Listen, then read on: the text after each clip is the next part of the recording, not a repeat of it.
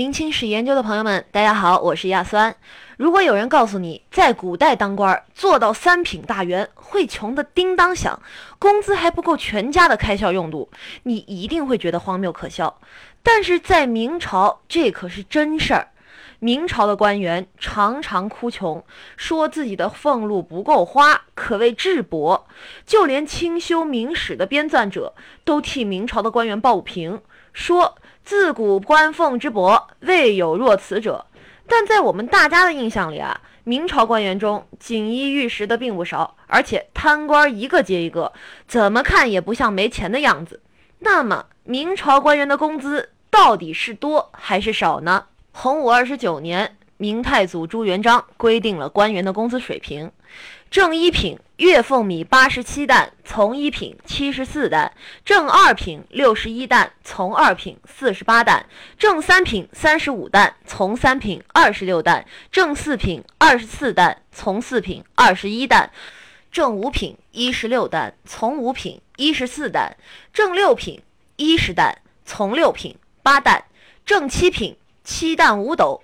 从七品七担，正八品六担五斗；从八品六担，正九品五担五斗；从九品五担。这个规定用粮食作为俸禄的计量单位，除了粮食以外，也按照品级给官员发放一定数量的纸币，大明通行宝钞。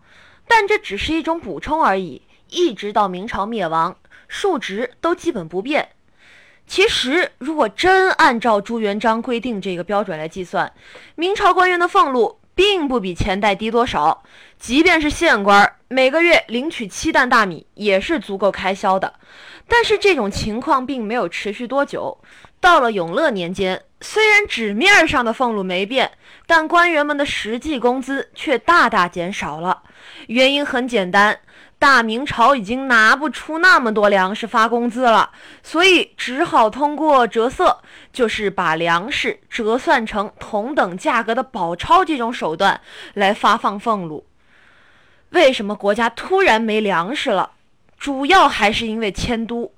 本来明朝的首都是南京，紧靠着江南鱼米之乡，国家的赋税重地，粮食充足，自然可以发放俸禄。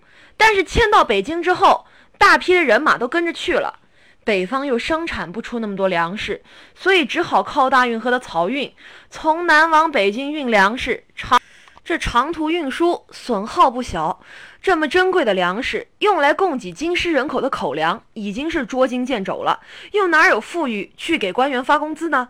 于是，自明成祖朱棣开始，明朝的皇帝们想了许多馊主意，用别的办法来弥补俸禄的亏空。在这方面啊，明朝皇帝真是不走寻常路。比如说，永乐年间，春夏折钞，秋冬折苏木、胡椒。天哪，竟然把苏木、胡椒之类的香料当成工资发给官员。苏木、胡椒自然是西洋藩国进贡的，可是后来郑和下西洋又带了一大堆回来，这个玩意儿又不能吃，又卖不出去，官员们拿在手里都是面面相觑。猜测一下，其实后面官员们反对下西洋，是不是也被香料抵工资给气到了呢？至于把钞票折算成大明通行宝钞，这更是件坑爹的事儿。因为纸币在明朝贬值贬得一塌糊涂。弘治年间，一贯宝钞仅值银三厘钱二文；到了万历年间，即使是数百贯的宝钞，也不值数十文钱了。你要是拿着宝钞去店铺里买东西，人家一定把你当神经病赶出来。这钞票，老百姓根本不承认。所以说啊，虽然官员们名义上还是拿那么多工资，真正领到手能花的部分却越来越少。天顺年间的内阁首辅李贤就说啊，自己的俸禄领到手之后，日用之资不过十日，一个月的俸银只够十天的开支。所以，如果要在明朝当个老老实实的官，日子肯定是相当清苦。有多清苦？海瑞的例子太极端了。那我们就以弘治、正德年间的内阁阁老李东阳为案例吧。李东阳最后做到内阁首辅、太子太师，可谓尊荣到了极点。而且他的三个儿子都少年夭折，家中人丁单薄，养家的负担很小。那么在这种情况下，清洁不渝、不贪财，只靠工资吃饭的李阁老，他的生活条件是怎么样的呢？罢政居家，请诗文书撰者，填塞户县，颇资以己朝夕。也就是说。他完全没有积蓄，完全是靠别人求诗文时给的润笔费才能勉强度日。等他去世的时候，已经穷得不能治丧，全靠门生和老同事凑钱才办成了葬礼。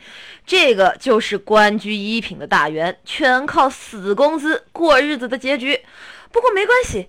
灰色收入的渠道还是有很多的嘛，因为国家对官员的优待很多，比如说免除徭役、免除税收等等。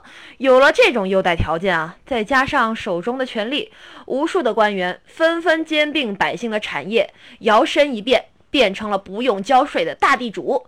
比如说。嘉靖朝内阁首辅徐阶就是当时江南最大的地主，家族田产二十多万亩，产业之多令人骇异。再加上其他行贿索贿、人情往来，在明朝想做个生活滋润的官僚，其实也容易得很。